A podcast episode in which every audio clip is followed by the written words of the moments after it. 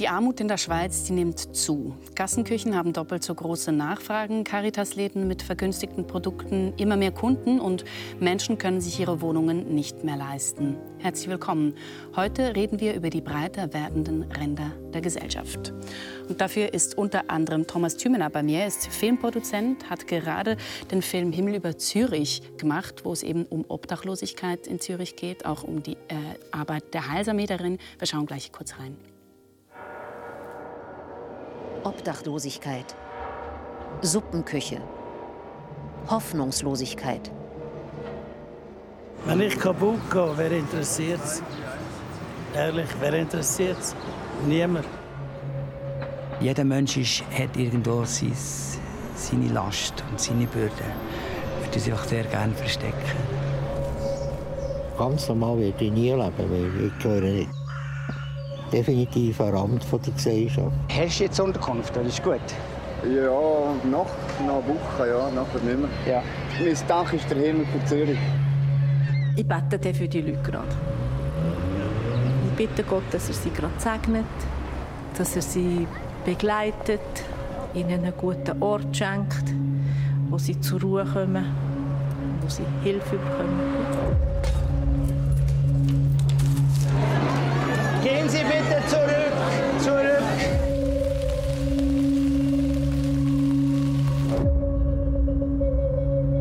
Aber Gott hat uns seinen Sohn gegeben, sein Liebste. Dass wir einmal, auch wenn wir sterben, wenn es Zeit ist, dass wir einmal in den Himmel dürfen kommen.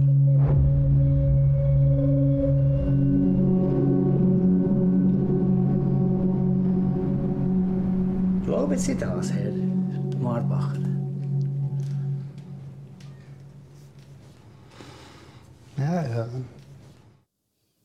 Ja, Sie haben diesen Film von 2018 bis 2022 gedreht. Das heißt auch während ähm, Corona. Was hat Sie dabei am meisten eigentlich bewegt? Ja, am meisten bewegt hat mich schlussendlich schon, ähm, dass ich diese Kluft ähm, zwischen denen, die haben und äh, denen, die scheinbar nicht so viel haben, einfach manifestiert hat. Oder? Das ist einfach etwas, ähm, wenn man sich dazu ähm, überredet hat, einen Film über diese Thematik zu machen, dann ähm, muss man an diese Orte gehen. Ich man muss sich sozusagen ihn selber dorthin begeben und das sehen. Und dann werden eben aus ähm, Statistiken oder aus äh, thematischen Berichten äh, werden Gesichter und Menschen. Und ähm, das sind ziemlich viele. Und das Schlimmste ist für mich immer daran gewesen, wenn ich dann nach Hause gegangen bin, dann habe ich mir immer selber irgendwie versucht zu vergegenwärtigen, ja, auf welcher Seite der Kluft bin eigentlich ich. Mhm. Ähm, also eben konfrontiert mit den Erzählungen oder den Schicksalen fängt man ja vor allem an zu verstehen, ja, ähm, es heißt nicht unbedingt, dass man verschont bleiben wird, oder? sondern man entdeckt auch Parallelitäten oder ähm, ja, Analogien in, im eigenen Leben. Und dann ist es aber nicht auf dieselbe Bahn rausgekommen, sozusagen. Ist nicht auf dieselbe Bahn rausgekommen, mhm. könnte aber immer sich noch drehen. Mhm. Und, ähm, und man fragt sich dann eben eigentlich, wie man das persönlich bewerkstelligen will. Muss ich jetzt da irgendwie helfen? Muss ich da mich engagieren? Oder soll ich jetzt einfach noch mehr auf mich selber schauen? Ja.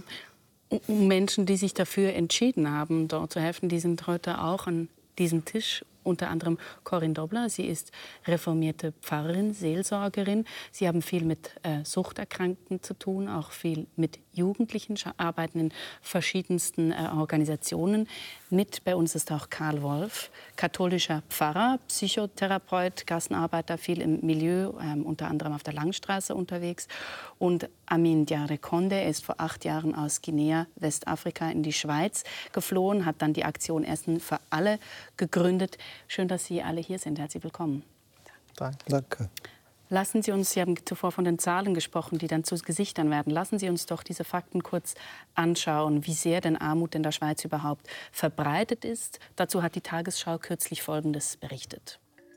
Neue Zahlen des Bundesamts für Statistik zeigen, die Armut in der Schweiz nimmt zu. Waren 2014 noch etwas mehr als 6 Prozent der Bevölkerung von Armut betroffen, waren es 2021 bereits über 8 Prozent.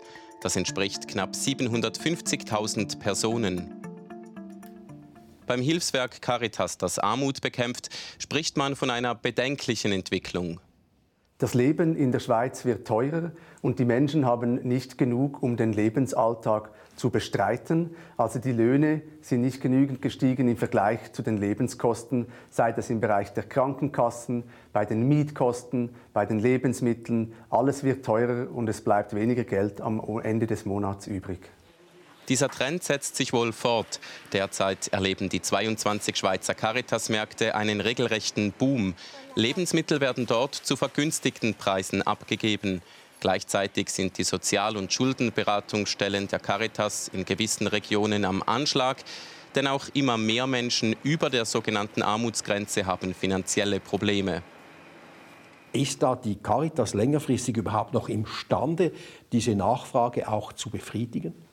Ja, also aktuell sind wir das schon, natürlich auch mit der großen Unterstützung aus der Bevölkerung. Aber letztlich ist das eben auch ein, ein politisches Problem. Wenn jede fünfte Person in der Schweiz eine unerwartete Ausgabe von 2000 Franken, eine Zahnarztrechnung, nicht bezahlen kann, dann müssen wir hier wirklich von strukturellen Problemen reden. Besserung ist laut der Sozialberatungsstelle nicht in Sicht. Damit wird der Beratungsbedarf wohl hoch bleiben. Ja, Herr Lustenberger von der Caritas spricht von strukturellen Problemen. Er sagt, Besserung sei nicht in Sicht. Frau Dobler, das bedeutet konkret, Sie werden immer mehr Arbeit bekommen. Ja, wir merken es jetzt in dieser Saison. Also im Fußbus ja, hatten wir jetzt diese Saison schon äh, von Anfang an sehr waren wir sehr ausgelastet und mussten auch noch zusätzliche Betten aufstellen. Äh, da haben wir gemerkt, das ist ziemlich voll. Auch bei dem Notwohnen, das wir haben im Brothuse, mhm. haben wir immer ständig Anfragen, wo wir merken, ja, es ist voll, wir brauchen Platz. Wie blicken Sie auf diese Entwicklung? Ja, ich finde es, also es beängstigt mich. Man möchte diesen Leuten gerne helfen. Wir versuchen sie ja zu vermitteln, dass sie wieder irgendwo einen Platz zum Wohnen bekommen. Und das ist sehr schwierig, merke ich. Sie nicken, Herr Wolf. Die Frage ist ja immer sehr persönlich. Nicht die Quote hat immer Gesichter. Mhm. Die Quote sind Menschen. Die Quote sind Kinder, die bei uns in die Mensa kommen, äh, in Contro San Egidio hinter dem 25 Hours Hotel. Jeden Abend äh, sehen wir die Menschen vor uns. Äh, da ist ein kleines Mädchen, Pia, das kommt mit der Großmutter. Die Mutter ist erkrankt. Diese Großmutter hat 380 Franken zur Verfügung pro Monat aus unterschiedlichen Gründen. Ihr bleiben 170 Franken für Nahrungsmittel. Mhm.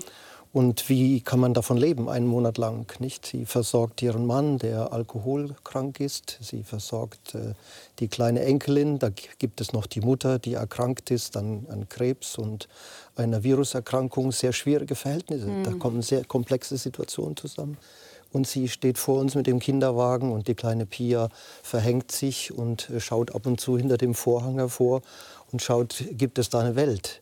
Äh, und in, und in welche Welt, nicht? Mhm. So sind hinter unserer Mensa bei einer Zählung äh, ungefähr 300, 400 Personen pro Abend.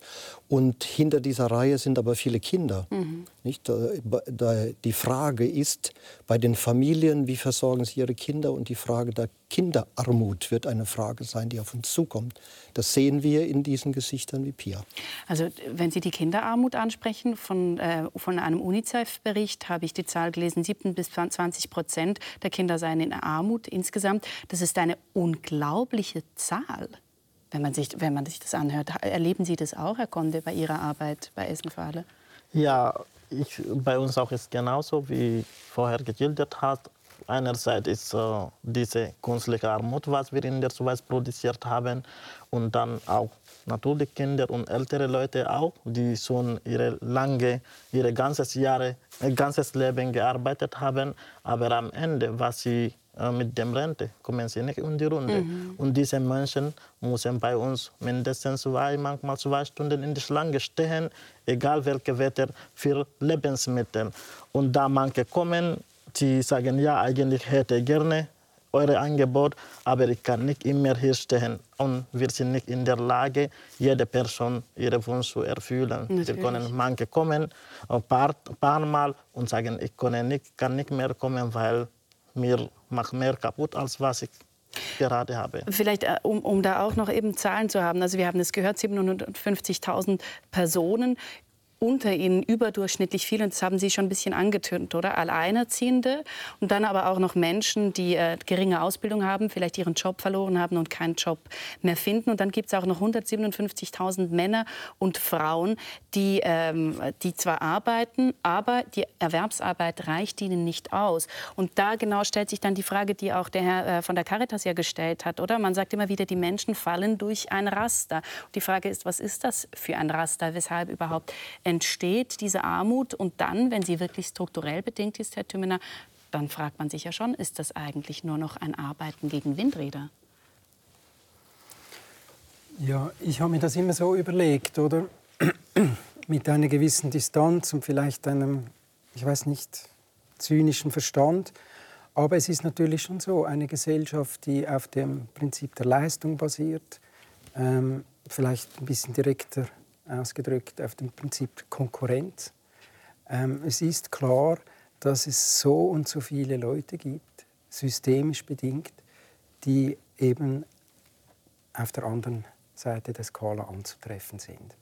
Ähm, und insofern ja, ist das natürlich schon so, dass all, all diese Hilfsangebote oder wie, ich das jetzt festgestellt habe, auch bei Heilsarmee, sind ja eigentlich dazu da, ähm, die Leute irgendwie noch aufzufangen, ähm, die eben schlussendlich auch aus x verschiedenen Gründen durch die staatlichen äh, Netze gefallen mhm. sind. Oder? Das kann damit zu tun haben, dass Leistungen nicht oder verspätet gesprochen werden. Das kann damit zu tun haben, dass sie gar nicht, die Leistung gar nicht äh, beziehen dürfen oder können, äh, aus x verschiedenen Gründen. Oder? Und ähm, da habe ich als Außenstehender dann schon ein bisschen den Eindruck, es ist ähm, einfach auch angesichts ähm, dann wirklich der Zahlen ähm, ein, ein ähm, wie sagt man denn, ein Fass ohne Boden. Ja. Mhm. Also ein, ein, ein, Fass ohne Boden. Ich würde dann sehr gerne wissen, wie Sie das interpretieren. Es ist ja so, wir sprechen von Armutsbetroffenen mit den Zahlen, die ich gerade genannt habe. Ähm, aber dann, wenn man jetzt schaut, Menschen, die knapp über der Armutsgrenze leben. Die Zahl verdoppelt sich fast. Da sprechen wir von 1,25 Millionen Menschen, die äh, als armutsgefährdet gelten. Das heißt, die haben ein deutlich tieferes Einkommen als die Gesamtbevölkerung. Man spricht von 60 Prozent des mittleren Einkommens. Auch da wieder Familien mit mehreren Kindern. Also offenbar scheint es wirklich so zu sein. Armut ist kein Randphänomen. Wie verstehen Sie jetzt mit, im Lichte dessen, was ja gerade Herr Thümener gesagt hat, Ihre Arbeit? Also unsere Arbeit äh, zeigt, dass wir, wenn wir mit dieser Frage konfrontiert sind, dass es in der sozialen Struktur einer Stadt wie Zürich, wenn wir jetzt von hier sprechen, wenn wir das anschauen, einfach ähm, Bruchstellen gibt. Mhm. Äh, da kann man natürlich das so interpretieren, wie wir das jetzt gesagt haben. Die fallen einfach durch die Raster. Mhm. Es ist allerdings auch die Frage, wie diese Menschen betrachtet werden. Also werden sie von uns Professionellen, die wir im Feld sind, werden sie von der Stadt, die in der Struktur eingeordnet sind, in Institutionen, werden sie als Menschen betrachtet, als Menschen mit Würde, als Menschen, die respektiert werden, die vielleicht auch in ihren Anliegen gehört werden? Oder ist es eher der Eindruck, dass äh, ihr seid eigentlich gar nicht gewollt? Also euch braucht man ihr nicht, ihr seid nicht produktiv, ihr gehört nicht in, großen, äh, in das große System, ihr leistet nicht für das System. Also in dieser Stadt habt ihr am besten keinen Platz. Mhm. Äh, Sie, Sie, haben genickt. Wie würden Sie sagen, das ist etwas, was Sie machen? Sie wollen diesen Menschen Würde geben? Also ich bin selber eine Person davon, die da 1,2 Millionen gezählt bin. Ich bin in der Ausbildung, ich arbeite 100 Prozent.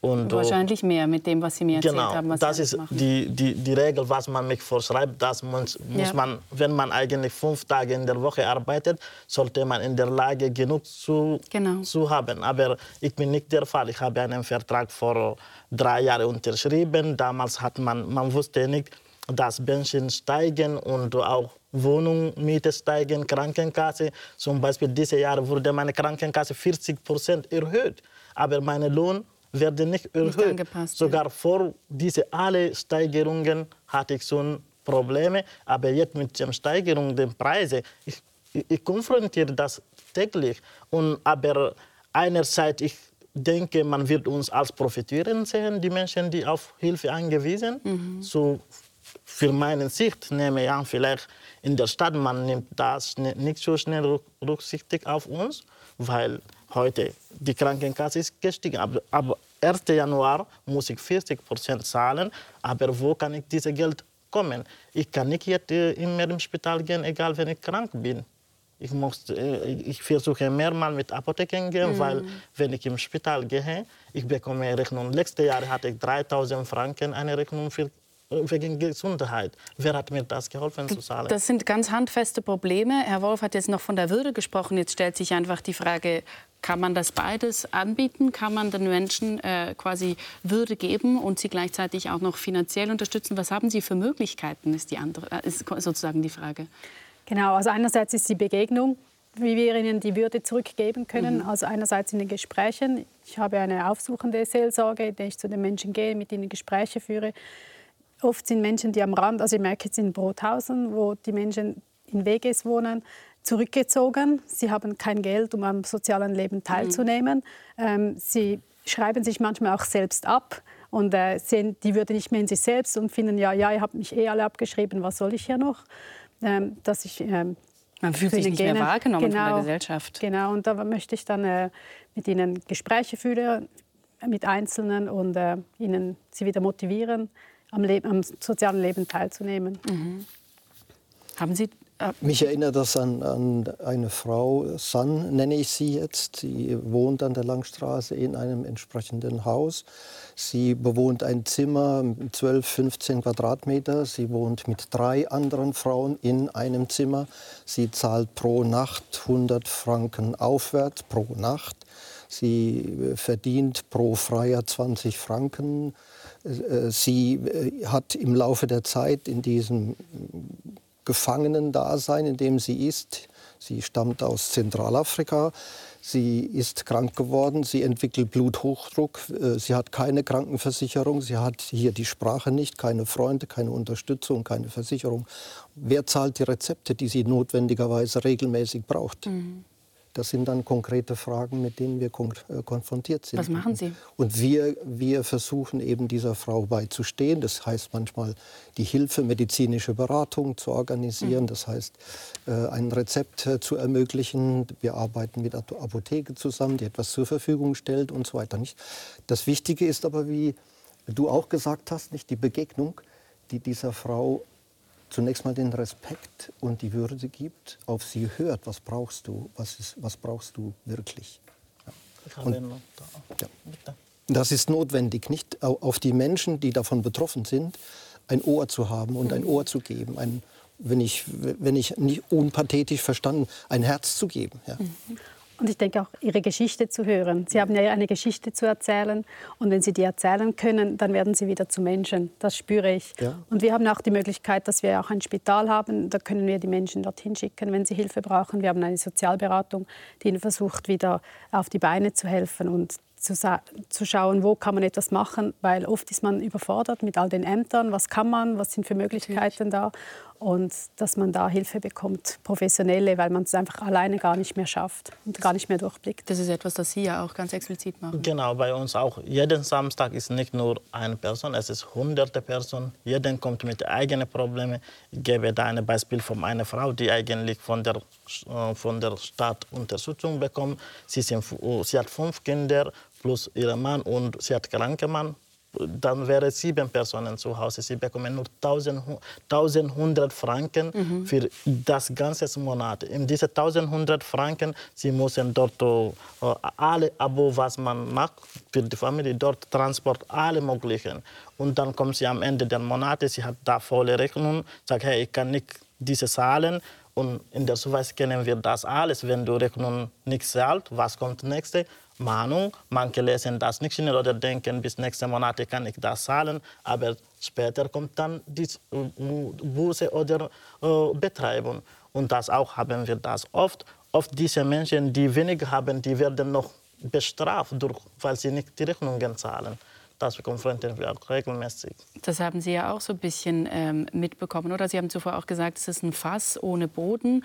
Und wenn man irgendwo zu helfen beginnt, dann merkt man plötzlich eigentlich, was da sonst noch alles ist. Und die Frage stellt sich natürlich dann auch, ähm, welche Möglichkeiten gibt es auch aus diesem Prekariat wieder rauszukommen? An mich? Ja. ja, also ich, ich, finde, man muss, man muss unterscheiden. Oder? Ähm, es kommt wirklich auch auf die Lebenssituation drauf an. Oder?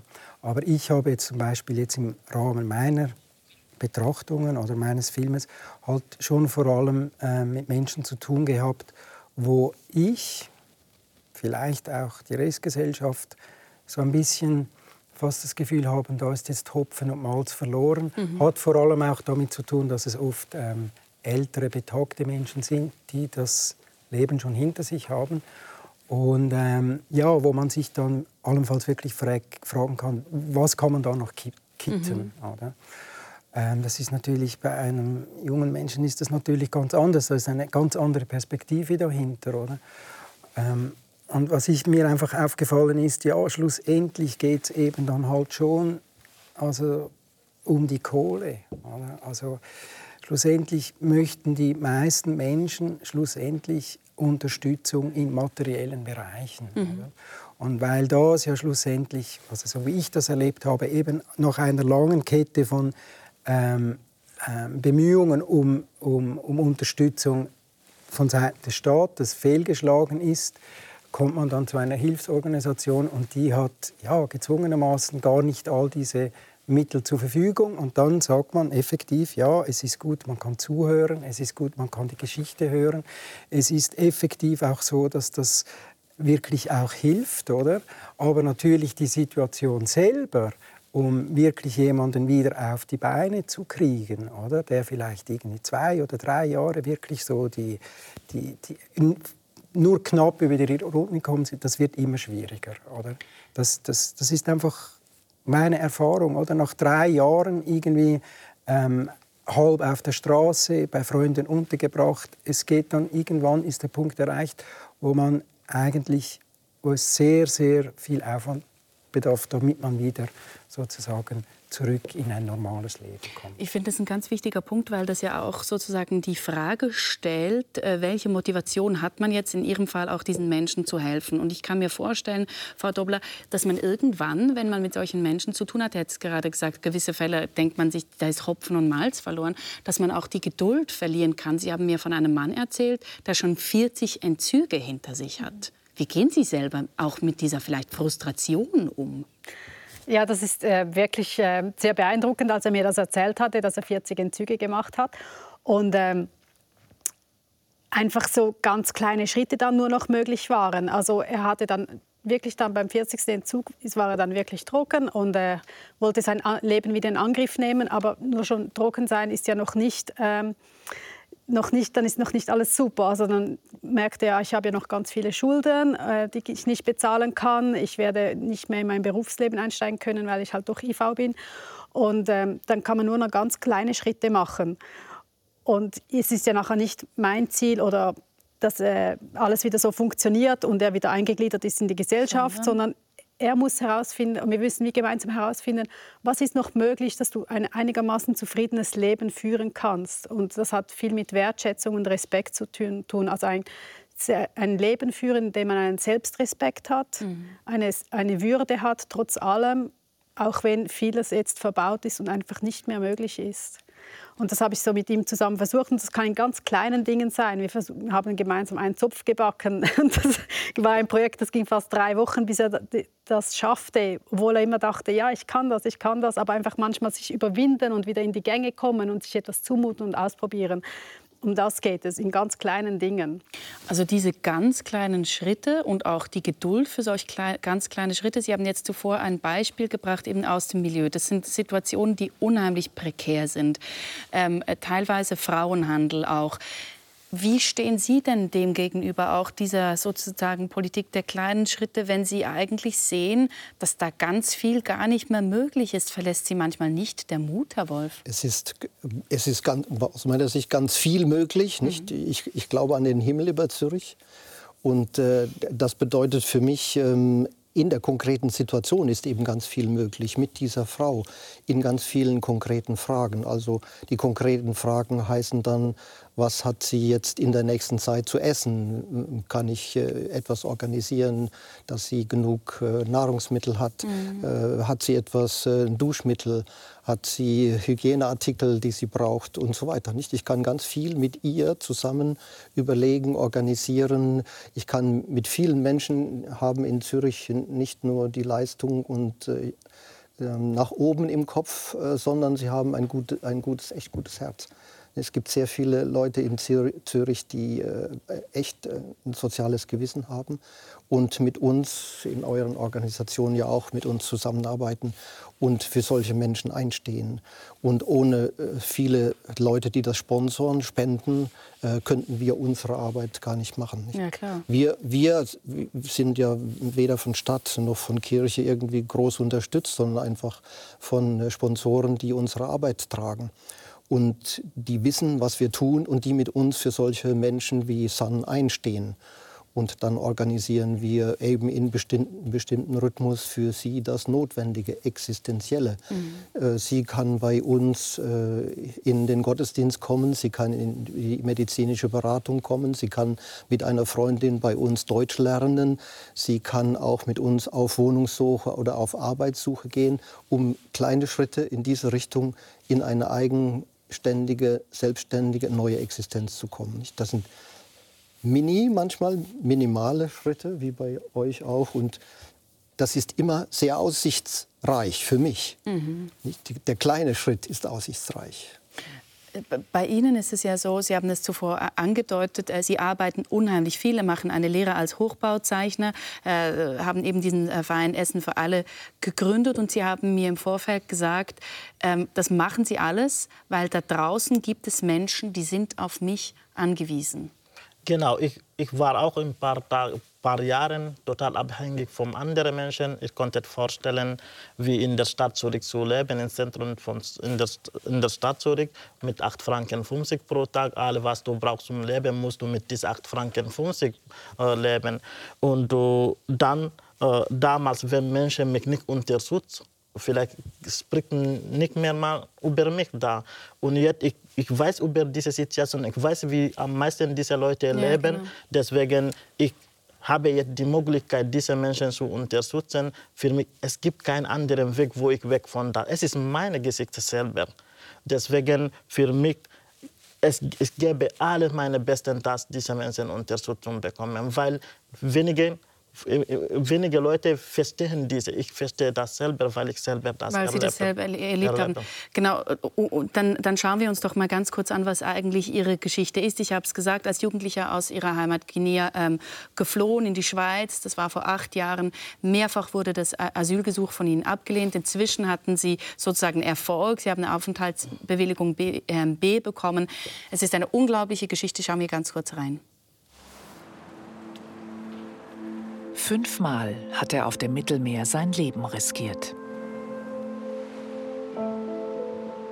Kannst du dich vorstellen, du wolltest wirklich Ingenieur werden, du mochtest Helikopter bauen. Du hast alle Touren offen. Jemand sagt, nein, du darfst nicht. Warum? Für mich ist es unglaublich, wenn er so ausbremst wird, immer von einem System. Ihm werden überall so Steine weggelegt und er nimmt aber jede Möglichkeit, wo er sich kann engagieren kann, wo er kann unter die Leute hat, packt er. Es, es gibt hier Maske. Ich habe gemerkt, meine Zukunft gehört mir. Ich muss daran arbeiten, damit das möglich wird. Amin Diarekonde ist Gründer und Kopf der Aktion Essen für alle.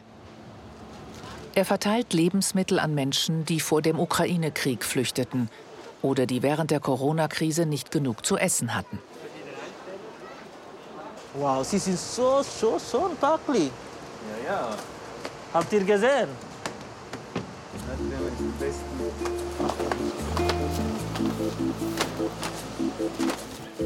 Hier vielleicht nur eine, eine Lage. Nicht?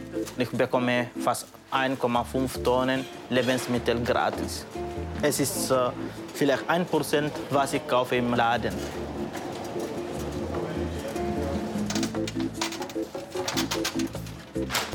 Hey Arif, alles gut? Super. Wie viele Tonnen hast du heute gebracht? Etwa acht. Etwa acht Tonnen. Ja. Okay. Etwas weniger als letztes Mal, aber es ist immer noch genug. Es ist, ja. Ah, thank you, thank you very much. Bis, bis nächstes Mal. You are the best. Danke. Heute hat in Bern erstmals das Flüchtlingsparlament getagt. 75 Geflüchtete aus zahlreichen Nationen haben Vorschläge erarbeitet, wie die Situation von Flüchtlingen in der Schweiz verbessert werden könnte. Vielen Dank, dass wir die Zeit haben. Es werden viel von Politikern, von Gesellschaft über uns gesprochen, über uns abgestimmt, aber bei, niemand wird uns fragen, wir werden nicht gehört. Ich wurde durch Freunde gefragt, Amin, du bist sehr engagiert und du machst etwas Wertvolles von, uns, von der Gesellschaft. Wurde sehr gut, wenn du deine Politikengagement auch bei uns mitwirken.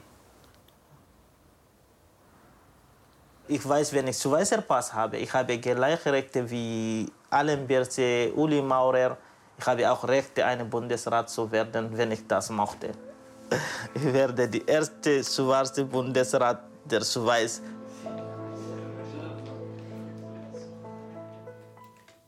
Ja, wir haben es gerade gesehen. Sie sind auch im Flüchtlingsparlament ähm, tätig. Dort äh, stellen Sie Forderungen an die Schweizer äh, Politik bzw. formulieren Sie sie dort. Äh, zum Schluss sagten Sie gerade, Sie werden der erste schwarze Bundesrat der Schweiz werden. Was würde sich denn verändern, wenn Sie das würden?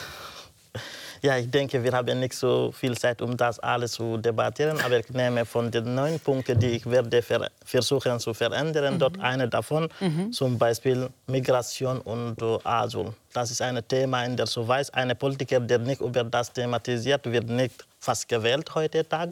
Aber für mich wenn ich Bundesrat werde, ich werde sagen, dass Migration und geflüchtete Personen eine, eine Bereicherung in der, für die Schweiz sein, anstatt eine äh, Gefahr, mhm. wie heute Tag man beschreiben. Das wäre eine, eine von neun Punkten, die ich werde daran äh, arbeiten dass Sie, dass Sie die, das Bewusstsein für die Bereicherung von, von, genau. von Migranten... Andererseits auch Armut. Ich bin vom Klein her mit Armut betroffen. Bis heute, wo ich sitze. Mhm. Ich verstehe sehr gut, was heißt Armut. Ich habe Armut selber wirklich erlebt. Nicht nur in der Schweiz. In der Schweiz war ich habe so eine Armut, aber das ist gemäße Armut. Während meiner Reise sogar Blätter wurde uns gesagt, ihr konntet das trinken, mit Wasser trinken, das wird euch helfen, um um durchzuhalten. Ja. Das alle habe ich während meiner Reise erlebt. Und in der Schweiz auch. Ich war nicht die beste Privilegierte, musste mit 8 Franken 50 pro Tag äh, äh, für Mittag, Frühstück, Mittag, Abendessen äh, durchhalten. Mhm. Und ich weiß, es ist eine Unmöglichkeit. Aber trotzdem, ich habe mit dem gelebt fast vier Jahre. Deswegen, wenn ich Bundesrat werde, ich weiß, was man da machen kann. Aber sagen Sie mal, Herr Konde, weshalb eigentlich engagieren Sie sich in einem Land, das Sie wirklich nicht mit offenen Armen empfangen hat, so stark? Ja, so, ich muss so sagen, mit offener Hand, es gibt zwei, zwei Gesichter von der Schweiz. Es gibt die Gesellschaft und die, die, die Behörden. Ja. Mit den Behörden, da war Katze und Hunde aber mit der Gesellschaft gibt es Leute, die haben mich äh, mit offenen Händen, weil sonst wäre ich nicht heute. Sogar die deutsche Sprache, die ich spreche heute, mhm. ich habe durch freiwillige Engagement von anderen Menschen äh, gelernt. Mhm. Deswegen für mich, ich wurde von der Gesellschaft als äh, offene Hände. Deswegen ich gebe meine Bestens, dass für das Land, damit niemand vergessen wird in dieses Land.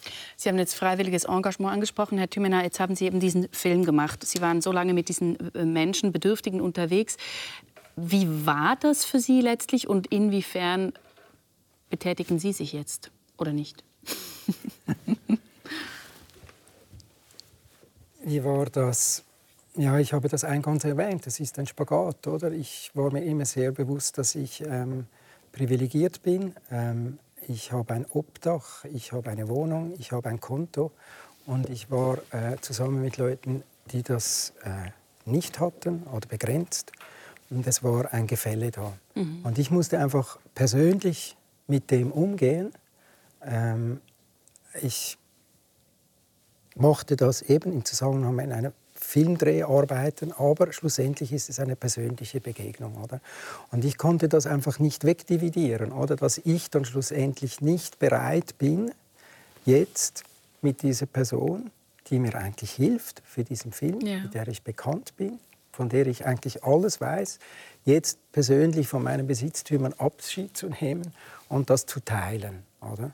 Und das ist einfach für mich nicht unbedingt eine Entschuldigung oder es ist einfach etwas, was ich, ähm, ich, muss das, ich muss mit dem umgehen können. Oder? Dass die Realität bis zu einem gewissen Grade eben auch so konstruiert ist. Mhm. Oder? Und, ähm, und das ist ähm, schwierig auszuhalten. Es ist aber insofern das, was wir eigentlich alltäglich machen. Ich kann für mich nur in Anspruch nehmen, dass ich mich bis zu einem gewissen Grade dem als Person, als Mensch persönlich konfrontiert habe und nicht einfach weggeguckt habe. Was ich jetzt sage, ist ja eher die Tendenz, oder? Mhm. Und ähm,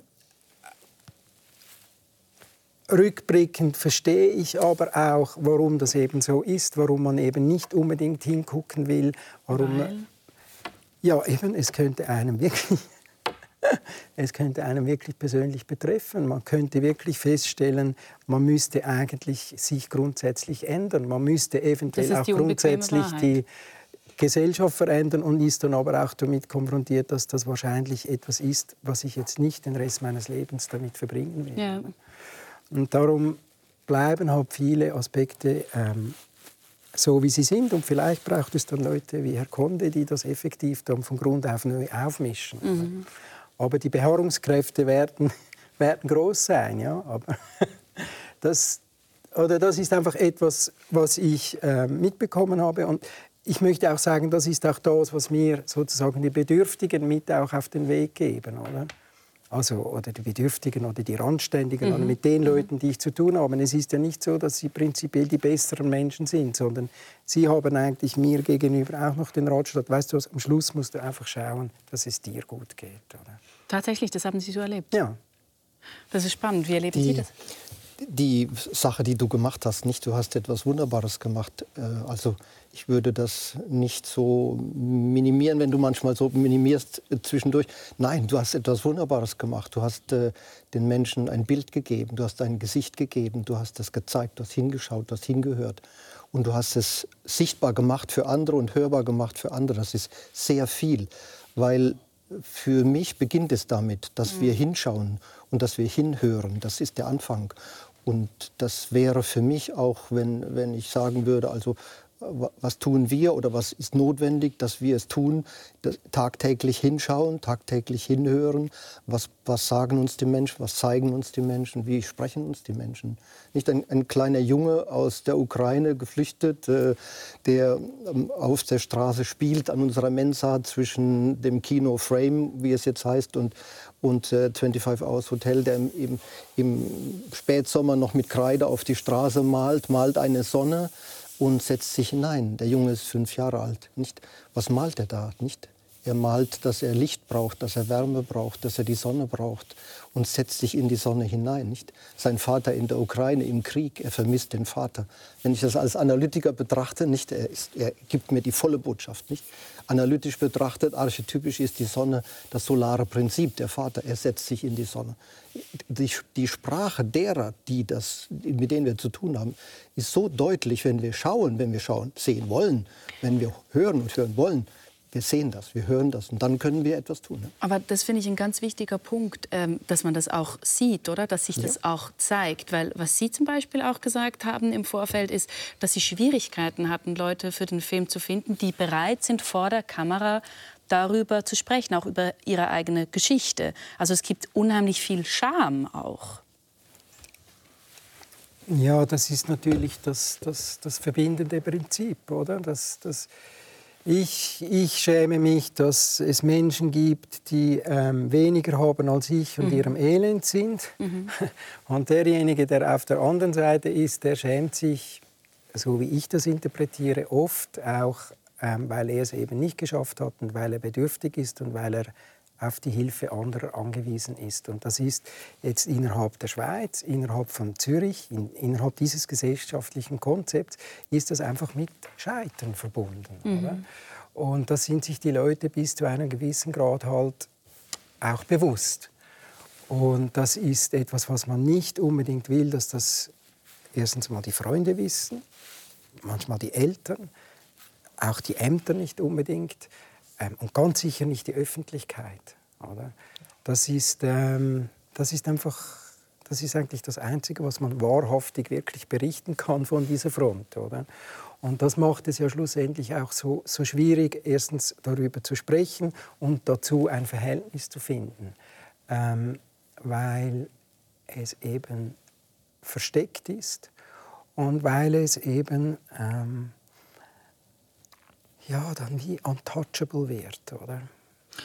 Also unberührbar. Frau Dobler, Sie haben ja auch viel mit Jugendlichen zu tun mhm. und Sie haben eher Ähnliches berichtet, oder? Oft wissen Sie gar nicht ganz genau, was deren Geschichten sind, weil die sich auch so schämen, von diesem Scheitern zu berichten. Genau, also bei der Notschlafstelle für Jugendliche treffe ich sie jeweils einmal in der Woche und ähm, sie sehen genau gleich aus wie andere Jugendliche auch. Also man sieht einem Jugendlichen nicht an, ob er obdachlos ist oder nicht. Sie kleiden sich schön, ähm, sie schauen, dass sie ähm, sauber sind. Und einer hat mir auch mal erzählt, ähm, wie er sich versteckte drei Monate lang immer irgendwo, wie er versuchte draußen zu übernachten, ohne dass er, ja, dass er nachher wie obdachlos aussieht. Und er hat Essen geklaut im Laden, weil er kein Geld mehr hatte, bis er dann zu dieser Notschlafstelle kam. Ähm, und äh, weil das etwas ist, da will man nicht drüber reden, man möchte ja dazugehören, man möchte mit den anderen dabei sein. Und da wollte er nicht darüber reden, dass er mhm. eigentlich gar kein Zuhause mehr hat. Und was wissen Sie denn von diesen Menschen oder wie kommen Sie mit ihnen trotzdem ins Gespräch? Weil Sie zuvor ja auch sagten, es ist ganz wichtig, ihnen auf menschlicher Ebene zu begegnen. Genau, das Wichtigste ist, dass ich ihn nicht als Obdachlosen anschauen will, sondern als ein Gegenüber und ihn fragen will, hey, was sind deine Träume, was sind deine Wünsche und wo, wo können wir zusammen daran arbeiten, damit du dorthin kommst, wo du dir es eigentlich wünschst. Und um das geht es ja, um die Sehnsüchte und die Träume, die wir in uns tragen. Und die haben ja alle Menschen. Und dass wir da gemeinsam etwas machen können, um dem einen Schritt entgegenzukommen. Haben Sie da eine Geschichte, die Sie besonders, sage ich mal, hoffnungsvoll stimmt? Jetzt mit Jugendlichen. Ähm, es gab mal einen Jugendlicher, der wollte unbedingt eine Ausbildung machen als Tramführer. Mhm. Ich habe ihm dann geholfen, dass wir da diese Bewilligung hatten und er machte dann die Aufnahmeprüfung und leider hat es um einen Punkt verfehlt. Und ich hoffe aber, wir bleiben jetzt dran, dass es dann wieder probiert und dann diese Ausbildung machen kann, weil es ist eigentlich sein großer Traum. Mhm. Und ja, ich hoffe, dass wir es vielleicht im nächsten Jahr schaffen. Mhm. Ja, und diese Sam, was äh, sie vorher erwähnt hat, äh, meine Erfahrung, die Leute, zum Beispiel ich persönlich, als ich meine Aufenthaltsbewilligung verloren hatte, habe Leute haben mich mitgeteilt, hey Amin, du musst immer schon aussehen, du musst aussehen, ob jemanden, die hier lebt, wirst du nicht mhm. kontrolliert. Mhm. Ich schwöre euch, hat gut funktioniert, weil ich bin immer so, obwohl manchmal ich habe leere Magen, aber trotzdem, ja. ich muss immer mit einem schönen Hemd, dann ich gehe auf der Straße, dann jeder denkt, ich, ich bin ein Banker oder so, wurde nie kontrolliert. Mhm. Ich konnte auch etwas klauen, niemand wird auf mich, aber wenn ich schmutzige Kleidung habe, Klar. dann werde ich schnell erwischt. Und mit dem auch dieses Problem, diese Menschen, was sie erleben, bei mir, das ist nicht eine Person kommt jeden Samstag da weil die Leute haben den Film zuerst geschaut, sie wissen über sie kommen, sie sprechen selber von ihren Problemen, sie suchen auch Lesungen. Am meisten diese Menschen, die Armut betroffen oder viele, sie mochten auch eine Lesung. Niemanden mochte abhängig von anderen Person, aber einfach wir haben nicht die gleiche Chance in dieser Welt. Manche funktioniert gut, manche funktioniert nicht und dann die kommen selber, sie erzählen, siehst du sofort, manche sagen dir genau das will ich, dann vielleicht hast, hast du die Möglichkeit dieser Person einen Schritt zu helfen, zum Beispiel aus Ausbildung zu suchen oder eine andere Perspektive zu geben dieser Person. Mhm. Bei, ja.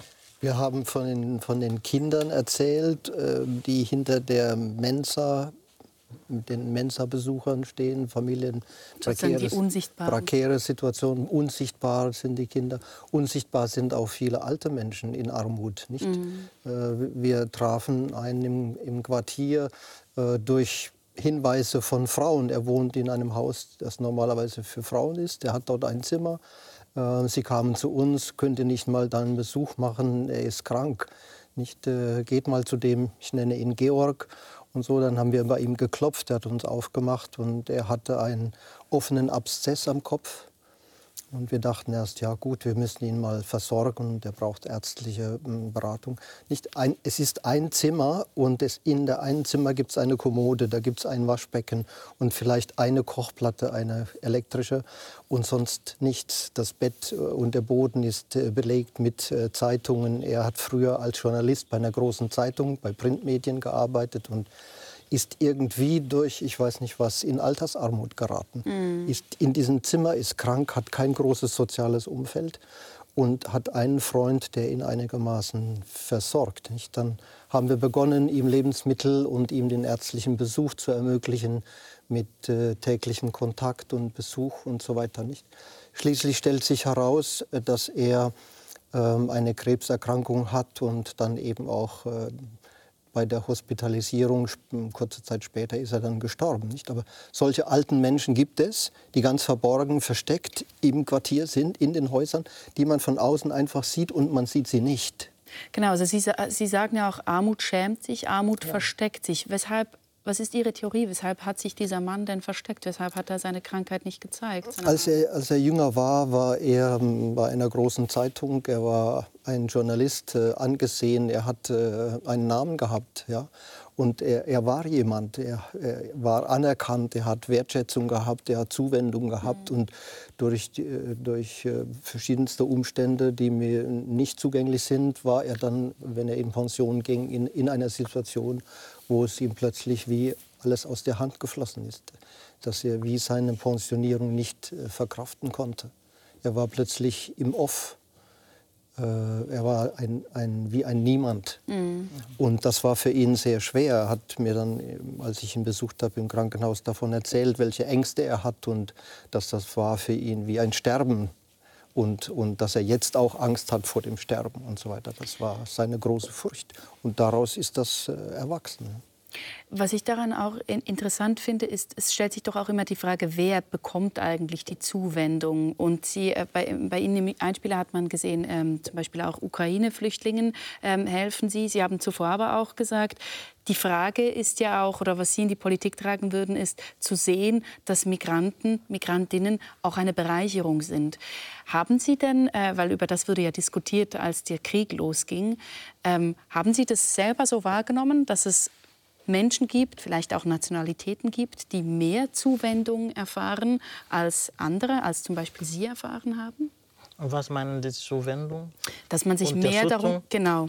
Ja, es ist das klar, das ist für uns alle bewusst. Wenn die Migration, die, ich bin sehr dankbar zuerst, dass die ukrainische Geflüchtete als offene Hände äh, in der Schweiz angefangen. Mhm. Man hat sie nicht am Anfang mit Problemen gesehen.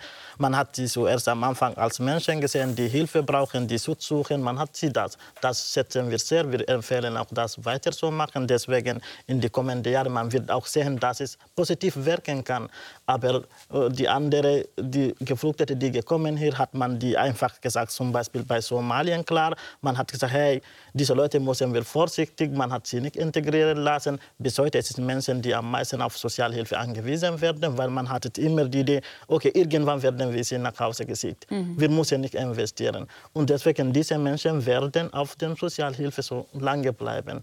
Und deswegen für uns und auch meine Politik, das sollte man sagen, wie können wir die Zukunft vorbereiten, weil Migration und Geflüchtete kann man das nicht verhindern. Egal wer, regiert die Schweiz, werden diese Menschen kommen. Aber wenn man sie als Bereicherung aussieht, man investiert, wird es lohnen, anstatt wenn man als Gefahr sieht. Mhm. Ja. Mhm. Wie, wie wir Menschen anschauen, entscheidet darüber, ob sie ihre Anlagen entfalten können. Das ist schon bei Kindern so. Wenn wir Kindern zumuten, dass sie etwas können, wenn wir die Kostbarkeit in Kindern erkennen, dann locken wir sie hervor, dann können sie sich entfalten. Mhm. Und das ist bei Erwachsenen, bei Menschen, die zu uns kommen, bei Menschen, die wir auf der Gasse treffen, die in Armut sind, genauso. Es, ist, es sind kostbare Menschen, die Ressourcen haben und die etwas einbringen können. Und manchmal äh, Weisheit uns erzählen, mir erzählen, ähm, die ich vorher nicht sehen konnte. Mhm. Ja. Ähm, Menschen sehen, Sie treffen solche Menschen, Sie haben es jetzt mehrfach schon gesagt, auch zum Beispiel in diesem Fußbus. Schauen wir uns doch ganz kurz an, was das für ein Ort ist. Ein warmes Nest im kalten Winter. Seit 20 Jahren finden Menschen ohne Zuhause im Fußbus einen Platz zum Schlafen. Der Fußbus im Zürcher Albis Gürtli öffnet von November bis April jeden Abend seine Tür. Über 3600 Übernachtungen zählt das Sozialwerk Pfarrer Sieber in dieser Saison. Du kannst da etwas beitragen dazu, dass, dass so die Atmosphäre da gut ist, dass sie einfach einen guten Moment haben, auch wenn das Leben von ihnen nicht kannst ändern kannst. Aber du kannst probieren, es einen Moment lang ein besser zu machen oder ein bisschen erträglicher zu machen. Die Notschlafstelle. Für die Obdachlosen zumindest hin und wieder eine Art Zuhause. Ja, hin und wieder eine Art Zuhause. Kann man das denn wirklich so sagen, Frau Dobler? Also der Fußbus, dass er hin und wieder ein Zuhause ist. Ja. Ja, einfach nur für eine begrenzte Zeit. Also die Leute können am Abend kommen und am Morgen gehen sie wieder. Aber während dieser Zeit versuchen alle, die dort sind, die Angestellten und Freiwilligen, eine möglichst äh, Wohnatmosphäre mhm. zu schaffen. Also manchmal gibt es auch, dass sie Schachspiele oder sonstige Spiele aufstellen. Es gibt ein gutes Essen, das sie selbst gekocht haben. Es soll wirklich so ein bisschen eine Stimmung sein, dass auch ein bisschen zu Hause äh, sich wie anfühlt, ja, ja. ein Zuhause. In Ihrem Film, Herr Thümener, gibt es ja auch ähm, einen Menschen, der sein Obdach verloren hat. Was ist denn eigentlich seine Geschichte, dass er eben obdachlos geworden ist? Ja, also das ist natürlich eine sehr lange Geschichte, aber ähm, und das hat damit angefangen, dass er als Kind seine Eltern verloren hat. Die sind tödlich verunglückt und ähm, das hat dann dazu geführt, dass er dann in ein katholisches Nonnenkloster kam. Er hat nicht begriffen, dass seine Eltern ihn nicht bestrafen wollen, sondern dass sie tot sind und hat dann rebelliert. Und er rebellierte dann sozusagen in diesem Kloster, dann in den folgenden ähm, Strafvollzugsanstalten für Jugendlichen bis zu dem Punkt, wo man ihn rauslassen musste. Und ähm, er wurde dann kriminell. Ähm, er erzählt das natürlich mit seinem eigenen Sprachwitz und so weiter. Aber schlussendlich ähm, machte er dann auch Karriere als, als Dealer. Er hatte sehr viel Geld und hat das aber auch verprasst. Und am Schluss, am Ende des Lebens, kommt es dann dazu, dass ähm, nach einem solchen Lebenswandel, dass man dann eben nicht mehr vom staatlichen Netz ähm, aufgefangen wird. Aufgefangen wird. Mhm. Aber er hingegen ist jemand, der, der das, wie soll man sagen, ähm, assumé, also er er findet das okay, dass das so ist. Ja, also bei ihm hatte ich tatsächlich auch so ein bisschen das Gefühl, es wirkt so ein bisschen selbstgewählt, trotz dieser Geschichte. Und gerade das, was Sie jetzt mit dem Kriminellen sagen, da gibt es natürlich Leute, die dann sagen, naja, aber selber schuld halt. Also hast du ja selbst ja gewählt. Immer, immer die große Frage. Ähm, ich kann das nicht aus der Welt kriegen, aber wenn man in der Schweiz mit jemandem, der armutsbetroffen ist, schlussendlich diskutiert mhm. oder spricht oder was ist passiert, irgendwann kommt die Frage, ja, bist du eventuell selber schuld, ja. oder? Und das lässt sich nicht klären, das lässt sich nicht abschließend irgendwie einen Schuldigen finden, mhm. oder? Es ist manchmal einfach so, dass es so herauskommt, oder? Ja. Jetzt in diesem Fall war das aber eigentlich wirklich so, dass eben diese Obdachlosigkeit oder die sich selber durchschlagen, das war dann der Kern der Würde, auf dem wir dann oder auf, auf dem auch er besteht, oder das lasse ich mir, ich lasse mich einfach nicht versorgen, mhm. weil das wurde er schon in seiner Jugend. Mhm. mhm. Und das, das ist oft so bei Leuten, die schlussendlich ähm, eben bei der Heilsarmee landen, sind es Leute, die in ihrem Leben eben wahnsinnig schlechte Erfahrungen mit staatlichen Heimen, Institutionen ähm, in unserer Vergangenheit gemacht haben. Oder? Und die würden alles tun, um nicht nochmals irgendwie auf eine staatliche Stelle zurückgreifen zu müssen. Nicht auf eine staatliche Stelle, dann gibt es eben noch andere Stellen, zum Beispiel eben religiöse Institutionen oder ähm, Organisationen. Sie beide sind auch Pfarrpersonen. Inwiefern spielt denn der Glaube eine Rolle in dem, was sie tun? Also bei mir ist es einerseits das Menschenbild. Also Gott sieht in jedem Menschen eine Würde. Jeder Mensch ist es wert, geliebt zu werden, egal was er tut. Er hat es einfach verdient, so angenommen zu werden, wie er ist. Und das ist das, was ich versuche in meinem Alltag zu leben mit dem Menschen, dass jedem, den ich begegne, eine Würde hat und eine Liebe verdient hat, die ja, die er sich nicht irgendwie erkaufen oder etwas dazu leisten muss, damit er diese bekommt. Würden Sie sagen, das kommt bei den Leuten an?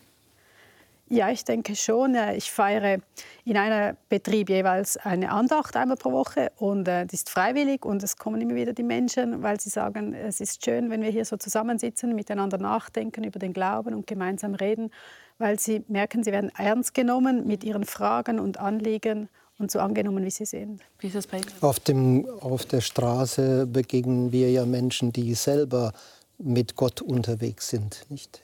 Es Wie meinen Sie das? Jeder Mensch ist mit Gott unterwegs. Nicht? Ich begegne einer Frau, sie kommt auf mich zu, ich kenne sie aus dem Milieu. Sie sagt, Pfarrer, kannst du mich nicht segnen? Mhm. Und dann kniet sie sich vor mich nieder. Und dann knie ich mich zu ihr nieder. Ich, ich kniee neben ihr. Ich äh, nehme sie auch in den Arm, Schwester Ariane neben mir.